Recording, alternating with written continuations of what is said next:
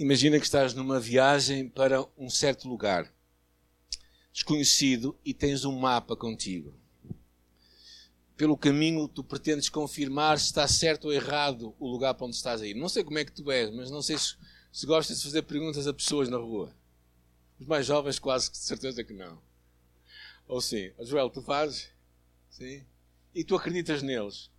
Às vezes, não é? Eu sou assim. Eu raramente acredito em alguém que eu pergunto, porque só, normalmente eu pergunto logo a outra pessoa lá à frente. Particularmente quando eles me dizem, eu acho que é por ali, mas não tenho bem a certeza.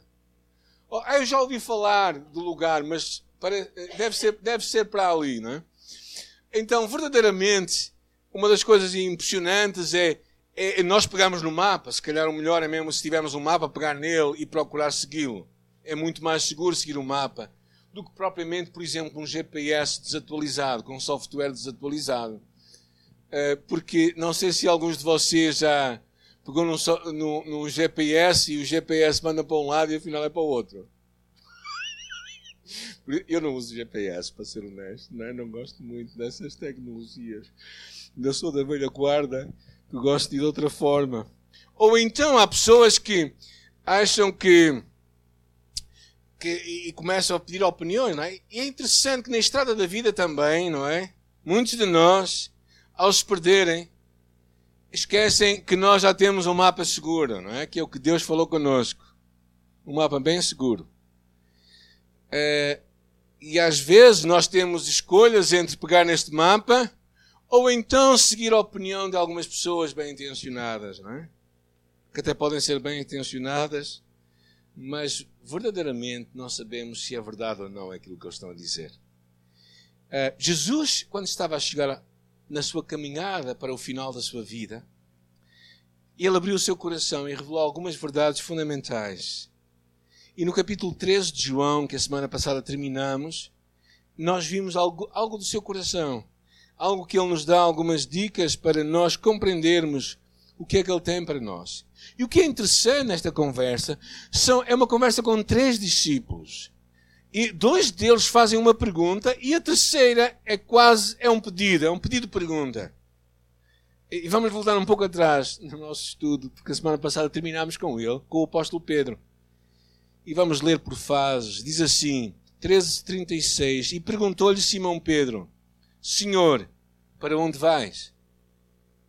E respondeu Jesus: para onde eu vou? Tu não podes seguir agora, mas mais tarde me vais seguir. E replicou Pedro: Senhor, por que, que eu não posso seguir-te agora? Por ti darei a minha vida. E respondeu Jesus: Darás a tua vida por mim? Em verdade, em verdade te digo: jamais cantará o galo antes que me negues três vezes. Não se turbe o vosso coração, credes em Deus, crede também em mim. Na casa do meu pai há muitas moradas, se assim não fora, eu vou teria dito, pois vou preparar-vos lugar. E quando eu for e vos preparar lugar, voltarei e vos receberei para mim mesmo, para que onde eu estiver, estejais vós também. E vós sabeis o caminho para onde eu vou. Este primeiro encontro com Jesus é muito interessante, porque parece esta o desejo de alguém, como o apóstolo Pedro, alguém que quer seguir o caminho de Jesus, viver a sua vontade. Alguém que lhe diz, Senhor, para onde é que tu vais? Jesus diz que ele não o podia seguir. E Pedro, bastante seguro de si mesmo, mas ao mesmo tempo muito ingênuo da realidade e dos desafios que haviam para seguir Jesus Cristo. Seguir Jesus implica que muitas vezes nós vamos fazer aquilo que não nos agrada a nós próprios nos vai levar a fazer escolhas, algumas delas custosas e difíceis. Pedro achava que o seu amor por Jesus e a sua coragem era, eram grandes demais e nada o iria impedir de seguir Jesus, nem mesmo a morte. Uma clara imagem de alguém que fala demais e pensa de menos. Há aqui uma boa dose de autossuficiência e talvez uma pequenina dose de orgulho. E se calhar tu e eu precisamos de refletir um pouco mais da nossa caminhada com Deus. Pensar nos desafios que temos diante de nós e pensar que às vezes não é tão fácil seguir Jesus como parece. Pedro disse que daria a sua vida. E eh, se calhar, antes de darmos a nossa vida, precisamos de perguntar-nos se estamos dispostos a dar o nosso tempo, a dar o nosso amor, a dar a nossa obediência nas coisas do dia a dia. Por exemplo, a falarmos a verdade, quando falamos uns com os outros, quando preenchemos a nossa declaração de IRS. Agora já há muito pouco para fugir, não é? O governo vai fazendo o trabalho de Deus, esperemos. Alguns não pensam que é, mas não se esqueçamos que toda a autoridade é estabelecida por Deus. E eu acho que realmente é um grande desafio nós aprendemos a ser obedientes, a perceber o custo que há por sermos discípulos de Jesus. Até o próprio livro de Malaquias fala, por exemplo, trazei todos os dízimos à casa do tesouro para que haja mantimento na minha casa. É um claro chamada para que nós tragamos para a casa de Deus o dízimo para que haja sustento na obra de Deus, na sua igreja local. Seguir Jesus implica muitas vezes fazer escolhas que nos vão custar. Em vez de dar a sua vida, Pedro negou Jesus.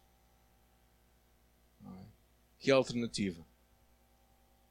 E claro, aqui é-nos dado um claro aviso, não é? Que, que quando, no livro de Lucas, uma passagem paralela a esta, Jesus dizia que Satanás iria usar o seu poder para atacar Pedro e os outros apóstolos. Simão, Simão, eis que Satanás vos reclamou para vos peneirar como trigo. E claro, aqui nos é dada uma clara imagem de que nós crentes não somos imunes aos ataques de Satanás, na verdade, nós somos o alvo de Satanás. Por isso é que a palavra de Deus nos diz para nós nos vestirmos com toda a armadura de Deus, para que depois de resistirmos no dia mau, ficarmos firmes. O cinturão da verdade, a coraça da justiça, os pés calçados no anúncio do Evangelho, escudo da fé, capacete da salvação e a espada do Espírito. E quando Jesus confronta Pedro com esta verdade, lhe diz: Bem, afinal tu não vais dar a tua vida, tu vais me negar três vezes. E Jesus é interessante, eh, Jesus é verdadeiramente um mestre no ensino. Porque claramente ele percebe que alguma coisa vai acontecer nele. E por isso ele fala o versículo 1 do capítulo 14. Está no seguimento logo. O que é que ele diz? Não se turbe o vosso coração. Não fiques perturbado, Pedro. Não fiques demasiadamente perturbado. Não deixes que o teu coração fique, fique perturbado, porque eu não te vou abandonar no meio dos desafios da vida. Como nós nos lembramos, havia poucos dias atrás, Jesus tinha entrado em Jerusalém. Os discípulos perceberam que afinal aquele não era o rei que vinha para reinar. Afinal era o Messias sofredor que vinha para sofrer. E então eles, era como se todos os sonhos tivessem começado a desmoronar. E verdadeiramente, Pedro, Jesus estava a dizer a Pedro: Não fiques perturbado em demasia, Pedro. Não deixes que o teu coração fique ansioso, perturbado. Olha, ele diz assim: crede em Deus, crede também em mim. Ou seja, a fé, esta confiança em Deus, é o que nos vai ajudar. O antídoto para um coração perturbado é tu e eu crermos em Jesus. Porque Cristo não nos vai abandonar no meio dos desafios da nossa vida. Ainda que todas as esperanças após a sua entrada em Jerusalém tivessem ruído, era nesta hora que o crer e a fé passariam a ter sentido e a fazer sentido. Na verdade, é no, momento, no meio das provações, das tentações, que a fé começa a funcionar. Alguém disse: a fé começa somente no instante em que houver todas as razões para desistir delas. Por isso, quando tu e eu estivermos a passar por dificuldades em nossa vida, aí é que normalmente a nossa fé vai funcionar. Porque se tu fores como eu, tu és muito autónomo e independente. Queres fazer as coisas com a tua força enquanto podes. E às vezes, quando nós chegamos ao final de tudo, aí que nós aprendemos a confiar em Deus. E Jesus estava claramente a dizer, e é interessante que quando ele está a falar disto para Pedro, ó oh Pedro, não fiques muito perturbado, não deixes que o teu coração fique triste. E ele diz assim: Olha, Pedro, na casa do meu pai há muitas moradas. Depois daquela negação de Pedro que Jesus estava a pronunciar, Jesus disse: Olha, fixa os teus olhos em mim. Fixa os teus olhos no futuro, naquilo que eu tenho para ti. Ah, e, e, o que ele começa também a ensinar verdadeiramente é esta imagem de que ele, o que ele tinha que fazer era cuidar do seu coração. O livro do Provérbios tem um conselho muito grande. Diz assim: sobre tudo o que se deve guardar, quem é que deve guardar o seu coração? Cada um de nós. Cada um de nós. Ou seja, este é um dos grandes ensinos do Ministério da Liberdade em Cristo. Cada um é responsável por si próprio. A imagem de que verdadeiramente tu és responsável por guardar o teu coração. O que é que isto quer dizer? E porque aqui diz que dele vêm as fontes da vida. Ou seja, a forma como tu cuidas, guardas o teu coração. Se tu confias em Deus, tu pões a tua confiança em Deus, então estás a entregar a Deus o teu coração. Mas quando olha para aquilo que tu compras, a forma como tu gastas o dinheiro, olha para a forma como tu gastas o teu tempo, olha para as amizades que tu tens, aí está o teu coração.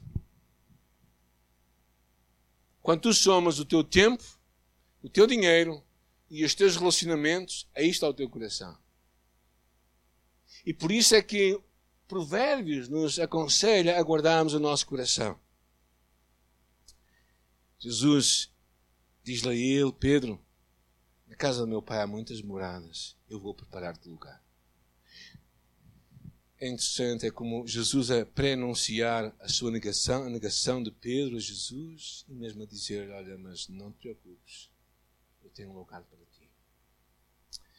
Fixe os olhos em mim, e quando Jesus diz isto, e vós sabeis o caminho para onde eu vou, vejam o versículo 5. E disse-lhe Tomé: Senhor, nós não sabemos para onde vais, como podemos saber o caminho? E respondeu-lhe Jesus: Eu sou o caminho, a verdade e a vida. Versículo 6: Ninguém vem ao Pai senão por mim.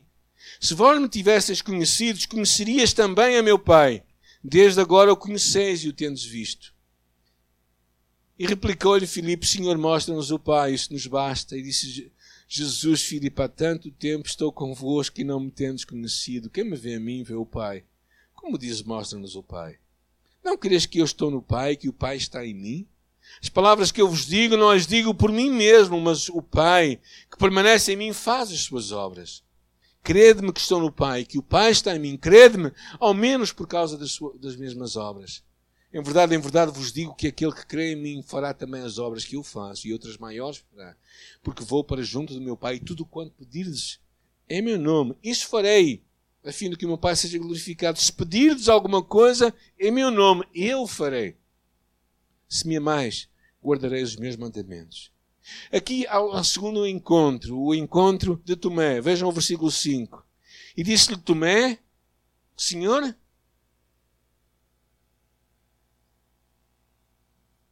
nós não sabemos? O que é que Jesus esteve a fazer durante três anos? O que é que Tomé, Pedro, André, Filipe, essa gente toda esteve a fazer com Jesus? Sabem? Esteve a fazer o mesmo que tu e eu fazemos. Às vezes andamos tanto tempo com Jesus, mas nos esquecemos tão rapidamente das coisas que aprendemos dele. Verdadeiramente, Jesus estava a dizer: Olha, é interessante quando ele diz aquilo. Nós não sabemos para onde vais, como é que seremos o caminho. Jesus responde de uma forma muito curiosa: Eu sou o caminho, a verdade e a vida, e ninguém vem ao Pai a não ser por mim. Eu acho que esta imagem também, nós não sabemos para onde tu vais. Eu acho que também revela um bocadinho a encruzilhada em que Tomé percebia que eles estavam. Tomé sabia que parece que as coisas não iam ser como afinal eles tinham pensado. O pensamento deles era Jesus ia reinar. E eles iam reinar com ele. Mas de repente Jesus começa a preanunciar tantas vezes que ele haveria de morrer e ressuscitar. E aquilo começa a fazer uma volta na cabeça dos discípulos. Começa a dar um nó, como nós dizemos em português. E ele dá aquele nó e ele diz assim: Olha, Jesus, afinal, o que é que vai acontecer?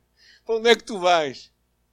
E Jesus dá-nos e às vezes, talvez tu também e eu, às vezes, nos sentimos em encruzilhadas na vida, em, em momentos em que não sabemos para onde é que devemos de ir. O que eu acho interessante é a resposta de Jesus. Jesus não mostra o caminho. Ele diz: Eu sou o caminho. O que significa que se tu e eu andarmos com Jesus, nós vamos encontrar o caminho que devemos seguir. Às vezes há pessoas que estão à espera que Deus mande um sinal do céu para saberem a sua vontade para a sua vida. Talvez Deus não vai mandar um sinal do céu. Talvez haja chuva a cair e trovoada. Mas o que Deus vai fazer é que se tu seguires Jesus, estiveres ligado à videira, João capítulo 15 fala disso. Eu sou a videira e vós as varas. Aquele que está em mim dará muito fruto. Então, o segredo teu e meu é estarmos ligados a Jesus. Ligados a Jesus, nós vamos descobrir o caminho. E acho que uma das coisas que também acontece é que João capítulo 14 fala é também do papel do Espírito Santo que nos vai ensinar em toda a verdade. Então, além da palavra de Deus, é? além da palavra de Deus que nós temos, que nos dá o mapa para a nossa vida, Ele nos coloca um ajudante, que é o Espírito Santo. Então, não estamos somente a ler sozinhos, a ler o mapa, mas ao nosso lado temos o Senhor do mapa, que é o Espírito Santo, que nos ajuda a conhecer toda a verdade. E, e quando ele fala isto, não é? Jesus diz: Eu sou o caminho. Ele começa a abrir um pouco algumas coisas que eu acho muito significativas. A primeira coisa é: Ele é o caminho para o Pai. Ele diz mesmo: Vós sabeis qual é o caminho. Vós sabeis qual é o caminho. Ainda que a nossa igreja se chama o caminho, nós não somos o caminho. Deus é o caminho. Jesus é o caminho. Não é? Esperamos que a nossa igreja possa conduzir as pessoas para o caminho que é Jesus. Porque é curioso, eh, na verdade, o nome da nossa igreja veio da leitura de Atos, a quando eles eram chamados os do caminho. Então nós somos os do caminho, que é Jesus. Mas Jesus é que é o caminho, não é nenhuma igreja. E o mais interessante é que Jesus se apresenta como o caminho, aquele que nos pode levar para Deus. Nós, em Portugal, dizemos, temos um ditado popular que diz que todos os caminhos vão dar a Roma. Há uns que dizem que todos os caminhos vão dar ao céu, mas não é verdade. Aqui diz: só há um caminho, é Jesus Cristo. Há pessoas muito bem intencionadas, mas elas podem estar muito bem intencionadamente erradas. Já alguma vez foram para um lugar e chegaram lá e o lugar estava fechado?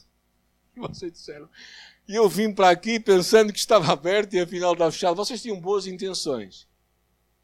Estavam sinceramente, foram para aquele lugar, mas aquele lugar estava sinceramente fechado. Há muita gente que tem a sua fé em qualquer coisa. Mas a fé não é importante. O que é importante é colocarmos a fé no objeto certo. E esse objeto é Jesus Cristo. E Ele é o caminho. E depois diz ele a seguir: Ele é a verdade isto é muito importante porque vivemos em tempos em que cada pessoa tem a sua verdade, temos cada vez mais gente que tem a sua opinião acerca de tudo.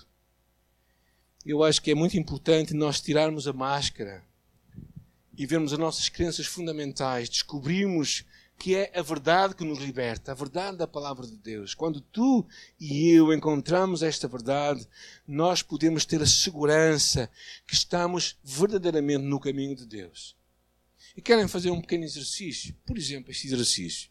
Há um versículo que diz: Buscai em primeiro lugar o reino de Deus e a sua justiça, e todas as coisas vos serão acrescentadas. Estamos numa situação em que, se nós contarmos uma mentira, uma mentira nós vamos ficar libertos. Mas se, se contarmos a verdade, vamos ficar um pouco enrascados. O que é que nós vamos fazer? Nós dissemos: buscai, em primeiro lugar, o reino de Deus e a sua justiça. Então, se nós queremos ser coerentes com a verdade de Deus, o que é que nós temos que fazer? Falar a verdade. Falar a verdade. Mesmo que aparentemente pareça que vai haver um castigo maior. Se nós seguirmos as regras de Deus, Ele vai cumprir as suas promessas. Mas se nós seguirmos as nossas regras, nós ficaremos com o resultado. Esse é, é o mal de muita gente que anda nas igrejas e não percebe afinal qual é a verdade. E a, terceira coisa que ele diz, ele é a vida. Isto é muito interessante porque Cristo veio trazer a vida que Adão e Eva perderam. Quando Adão e Eva foram criados por Deus, eles nasceram para ter um relacionamento perfeito com Deus. Quando acordavam pela manhã, o que é que eles faziam? Falavam com Deus. É? Lavavam a cara, claro, como toda a gente, não é? Não. E falavam com Deus, e despertavam, e Deus falava com eles face a face. Até que um dia que eles pecaram e desobedeceram a Deus, e quando eles desobedeceram, o que aconteceu? Qual a primeira coisa que eles fizeram? Que eles tiveram? Medo. E a seguir, esconderam-se de Deus. E a Bíblia nos diz que por causa deles terem pecado, a morte veio sobre eles. Morte física, aconteceu 900 anos depois, não é uma má, uma má vida, 900 anos. Mas a morte espiritual aconteceu naquele momento em que eles pecaram. Eles ficaram separados de Deus. E Cristo veio para nos trazer a vida. Um relacionamento com Deus. Ou seja, o que tu e eu precisamos é de receber Jesus Cristo. A vida que Adão e Eva perderam. E é isso que Deus quer que tu e eu recebamos. Não é uma série de regras, uma série de mandamentos, mas um relacionamento pessoal com Jesus Cristo. Quando Adão e Eva pecaram, eles perderam a vida, porque o salário do pecado é a morte. E o que Jesus nos veio trazer foi a vida que Adão e Eva perderam. Um relacionamento vivo e eficaz com Deus. A vida que Adão e Eva perderam. Por isso é que tu e eu, quando somos filhos de Deus, não precisamos ter medo de Deus. Não precisamos nos esconder de Deus. Deus é o Pai, como o Pai do filho pródigo que longe vê o seu filho que está à espera dele. A palavra de Deus nos diz que ele esperava que o seu filho chegasse e vendo-o ao longe, disse assim: Já vais levar quando chegares. Foi isso que ele fez. Nós cá faríamos isso. Já vou falar contigo. Qual é o castigo que te vou dar? Mas é interessante porque o filho, ao chegar à beira dele, quase que não teve tempo para dar desculpas ao pai. Mas o pai o abraçou e o encheu de beijos e disse: Tu és o meu filho. Estavas perdido e foste achado. Vamos nos alegrar. É por isso que o Pai tem prazer em nós, por causa de Jesus. Jesus que é o caminho, a verdade e a vida. A terceira pessoa que aparece nisto, que é curioso, parece um maluco a falar a outros malucos, não é? Ou seja, é, a conversa é sempre a mesma, nenhum deles sabe realmente o que estava a acontecer. Coitados, estavam ali, investiram três anos da vida deles, eram homens grandes eles, os discípulos. Eram homens de 20 e tal, 30 anos. Tinham hipotecado três anos da sua vida, estavam completamente ali perdidos, ali às aranhas. E, e vira-se ele. Então Filipe, no último ato de desespero, Senhor, mostra-nos o Pai, que isso nos basta. Ou seja, faz que Deus nos apareça. E Jesus responde de uma forma ainda mais estranha. Filipe, há tanto tempo estou convosco. E não sabes quem me vê a mim vê o Pai? Onde é que tu tens estado, Filipe? Não sabes que o Pai está em mim e que eu estou no Pai? Esta é uma coisa curiosa, porque Jesus não se apresenta somente como o Filho de Deus, mas verdadeiramente como Deus, a essência do próprio Deus. O que significa que o Deus que não pode ser mostrado é revelado em Cristo. Colossenses fala disso.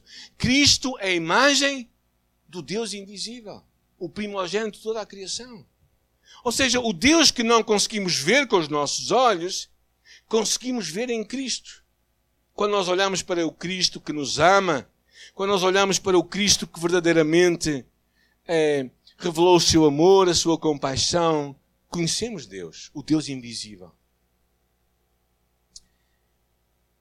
Eu acho interessante quando ele depois diz no versículo 10, diz, não crees que eu estou no Pai e que o Pai está em mim? E o versículo 11 diz: Crede-me que estou no Pai, que o Pai está em mim. Crede-me, ao menos por causa das mesmas obras. Olhai para as minhas obras. Vê o que é que eu faço. Vê se não é Deus que está comigo. Era como quando Jesus disse aos seus discípulos também: Pelos seus frutos os conhecereis. Ou seja, é curioso isto. Jesus não, não diz que, que nós somos conhecidos por nossas doutrinas, por melhores que elas sejam. mas pelo fruto da nossa vida. Ele falou um pouco disso no capítulo 13, versículo 35, não é? Quando ele diz que todos conhecerão que somos seus discípulos quando nos amarmos uns aos outros. E eu acho que isto é, é, é, curioso, é uma coisa que me tem feito muito pensar. Porque o Cristo que hoje está invisível é conhecido e é revelado através de uma coisa. Que a palavra de Deus diz em 1 Coríntios capítulo 6, que nós somos o corpo de Cristo, a carta aberta, e somos o corpo de Cristo. E seus membros em particular. O que é que isto quer dizer? que é que, o que é que um corpo faz? Revela a pessoa. E o, o que é curioso nesta afirmação de Jesus, uma certa dimensão, é que tu e eu revelamos o Cristo que está longe. E as pessoas olhando para nós, veem o quê? O quê? o Cristo. É, alguns estão a ficar atrapalhados agora. Não é dizer assim, o que é que as pessoas veem em mim? Que Cristo eu estou a mostrar às pessoas. Mas a verdade é que esta afirmação tão simples quanto nós somos o templo do Espírito Santo, e depois ele diz nós somos o corpo de Cristo. Em 1 Coríntios capítulo 12, e seus membros em particular, então isso nos traz uma grande responsabilidade. E assim como Cristo revelava o Pai, nós revelamos Cristo. Quando tu e eu cremos em Jesus, há três coisas que acontecem. Reparem bem. Faremos as obras de Jesus ainda maiores. Pediremos e seremos ouvidos. E guardaremos os seus mandamentos. Quando nós estamos unidos a Jesus, nós podemos orar com fé, crendo que Ele vai responder, segundo a Sua vontade. É uma das promessas tremendas é que nós podemos fechar os olhos e ter acesso ao Deus do universo, ao Criador dos céus e da terra, aquele que tem poder para fazer tudo acontecer, poder para abrir os céus e fazer milagres acontecerem, coisas que nós não esperamos. Ou será que Deus não é sobrenatural, afinal? Qual é o tamanho do teu Deus? Às vezes eu acho que a nossa expectativa de Deus é demasiado pequena. Alguns de nós até são capazes de pensar assim: ah, isto era noutro tempo. Deus é o mesmo ontem, hoje e para sempre. É o Deus que faz novas todas as coisas. E por isso, quando nós oramos, nós temos que esperar respostas de Deus. A terceira coisa que eu queria, quanto àquela guardar os mandamentos, eu gostaria de falar de um dos mandamentos de Jesus uma das ideias de Jesus muito esboçada no capítulo 17 de João, que é a unidade. E vamos só tocar algo leve. Jesus, realmente Jesus dedica todo o capítulo 17, principalmente, a falar da importância da unidade dos cristãos. E é uma das orações que ele faz a favor de ti e de mim, é que nós tenhamos, sejamos unidos no mesmo propósito. Ou seja, que nós possamos ter a mesma intencionalidade como igreja, tenhamos a mesma direção como igreja. A palavra unidade aparece dezenas de vezes no capítulo 17 e revela o grande foco da sua oração. E, na verdade, revela o grande problema que acontece numa igreja, a igreja de Corinto, por exemplo, que era uma igreja que vivia dividida em dissensão, em maldicência, em divisão. E por isso aquela igreja foi um lugar onde Satanás tinha abertura para fazer tudo o que ele queria fazer. Porque quando tu e eu estamos divididos, quando tu e eu temos uma palavra de maldicência, em vez de construirmos, então nós estamos a fazer, a dar lugar ao diabo. Nunca haverá um lugar, uma igreja e até mesmo uma família onde nós concordaremos com tudo. Verdade ou mentira? Vocês na vossa família concordam com todas as coisas sempre. Então não são, não são naturais, são sobrenaturais. Porque isso não acontece em lado nenhum. Mas temos que aprender a, a demonstrar as nossas divergências, as nossas discórdias. E por isso, quando nós amamos Deus, nós guardamos os seus mandamentos. Eu acho que estes três episódios que encontramos aqui, encontramos claramente o pensamento de que simplesmente não chega a ser crente. Simplesmente chegar à igreja não é todas as não é tudo. Não é suficiente termos as doutrinas certas. Precisamos de conhecer Jesus verdadeiramente e segui-lo de perto. Precisamos de, de deixar que Ele seja o nosso caminho, a nossa verdade. Precisamos que Deus viva em nós e através de nós. Nestes três homens, Pedro, encontramos um discípulo impulsivo, animado, mas que não entende que seguir a Jesus traz consigo um preço a pagar um alto preço. E tu também, querendo ser discípulo de Jesus, espero que o queiras ser, desejes ser. Uma das coisas que tens que abraçar é o que Ele tem para a tua vida. E tens que te dispor a pagar o preço que Ele tem para ti. Tomé parece um um pouco desatento, talvez como tu e eu. Afinal, desconhecia quem Jesus era e por isso não sabia qual a sua vontade para ele. E tu e eu precisamos de descobrir a verdade de Deus, vivermos Jesus Cristo que é a verdade para nós. E a palavra também nos diz: santifica-os na verdade, a tua palavra é a verdade. Quando nós descobrimos a palavra de Deus e vivemos o que ela tem para nós, nós vamos viver a verdade de Deus. E finalmente, Filipe um discípulo que não sabe ao certo quem é Jesus. E quando nós não sabemos quem é Jesus, também não sabemos quem nós somos. E este é um dos grandes flagelos de muitos cristãos. Esquecem-se quem nós somos em Cristo.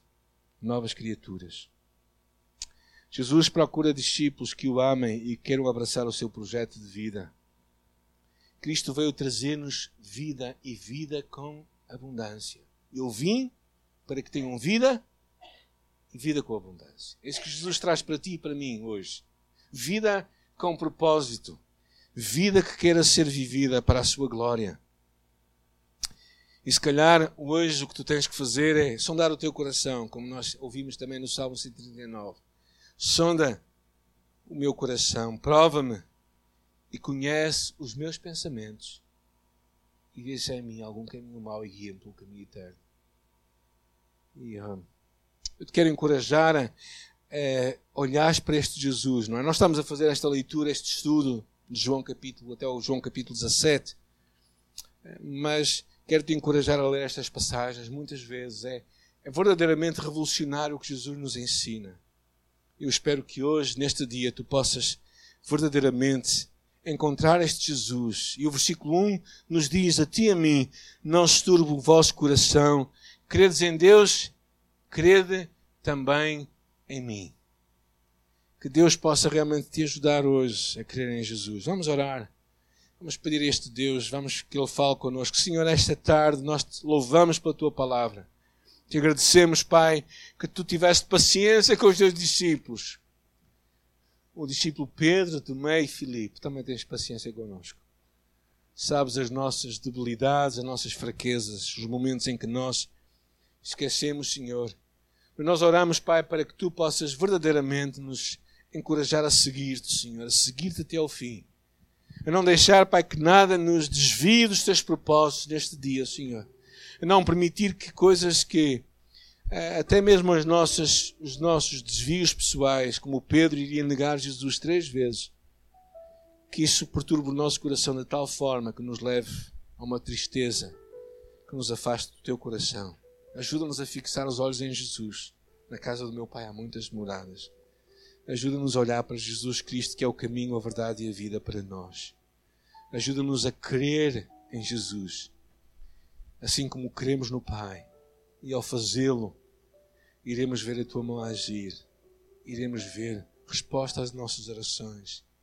Iremos ver tu agir também e ver a tua obra, Senhor. Ó oh Deus, Permite, Pai, com todo o nosso coração e entusiasmo, possamos dizer-te: seguirei até ao fim.